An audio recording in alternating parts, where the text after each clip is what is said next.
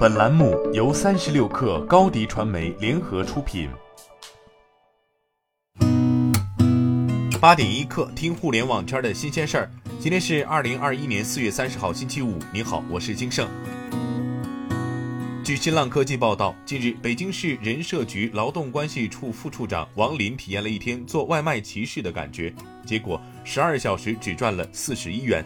这让快累瘫的他感慨：这个钱太不好挣。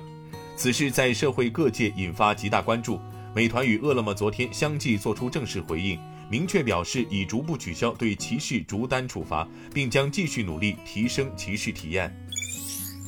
据证券时报报道，交通运输部新闻发言人孙文健介绍，五一假期客流量预计达二点六亿人次，劳动节假期首日高速公路车流量有望突破六千万辆，创历史新高。从第三方平台五一假期旅游产品预订情况看，约七成用户选择跨省出行，租车订单量较二零一九年显著增长，增幅达百分之一百二十六。滴滴出行昨天发布预测称，由于周五通勤晚高峰及假期启程高峰叠加，四月三十号下午或将成为今年上半年最难打车日，用户将遇到叫车排队甚至打不到车的情况。滴滴呼吁，请提前规划行程，预留充足时间。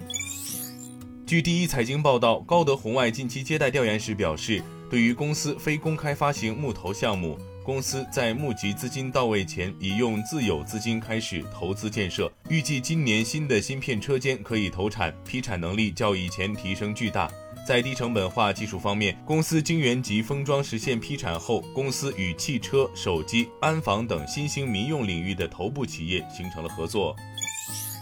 三十六氪获悉，据交通运输部微信公众号消息，昨天上午，交通运输部新闻发言人、政策研究室副主任孙文健介绍一季度交通运输经济运行情况，表示，今年一月二十二号以来，我部指导滴滴出行、首汽约车、曹操出行等主要平台公司陆续开通了一键叫车的功能，可以方便更多的老年人叫车。截至目前，从一月二十二号到现在，大概过去了三个多月。各主要平台公司一键叫车功能累计完成老年人乘客订单已达三百余万。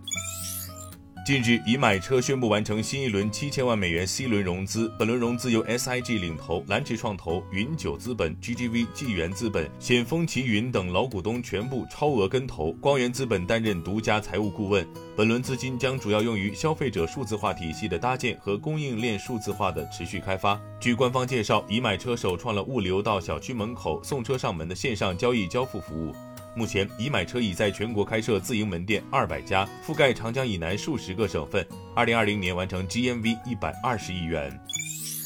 据彭博报道，百度在一份声明中称，将于五月二号在北京首钢园启动百度 Apollo 无人驾驶车服务。该公司称，这是世界上第一个完全无人驾驶的共享车。如果遇到紧急状况，将由 5G 云代驾。该服务旨在成为2022年北京冬季奥运会访客出行选择的常规部分。公众将能通过 Apollo Go 应用程序约车，即可体验无人驾驶车的出行服务。百度表示，上车前乘客需要扫描车身二维码以确认身份，并进行健康码扫码登记。